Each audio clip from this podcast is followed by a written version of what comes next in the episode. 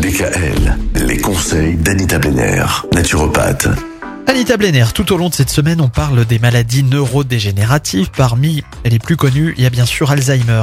Et on va parler d'alimentation parce qu'on sait que l'alimentation, ça joue quand même un rôle important dans l'apparition de la maladie d'Alzheimer. Est-ce qu'il y a une, une alimentation en particulier qui favorise? Alors on l'aura compris, la chasse à l'inflammation est déterminante dans la prévention, mais aussi dans le ralentissement d'Alzheimer une fois qu'il est installé. Hein, Donc à partir d'études menées dans 10 pays, la consommation de viande est le facteur le plus puissant associé au risque d'Alzheimer. La viande est très riche en trois éléments, sources d'inflammation. Le fer, l'acide arachidonique, qui est un oméga 6 très inflammatoire, et l'acide aminé leucine. Et quand on analyse le sang d'une personne qui vient de manger de la viande, on observe un pic d'inflammation qui dure plusieurs heures. Ce pic peut affecter l'ensemble de nos organes, dont le cerveau.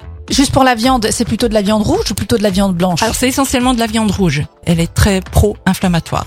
Viennent ensuite les produits laitiers.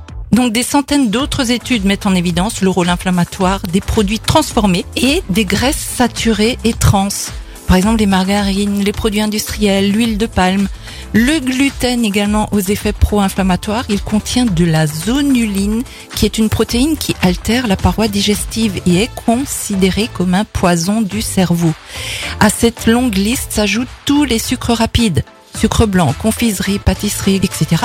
Attention également à l'alcool. Exception faite du vin rouge dont la consommation modérée possède bien évidemment des vertus protectrices grâce à sa richesse en polyphénol. Youpi, on peut quand même boire un verre de vin rouge à chaque repas. C'est déjà ça. Oui. Demain, autre maladie neurodégénérative qui fait partie aussi, malheureusement, des Ouais. plus répandues, c'est Parkinson. Oui. À demain. À demain.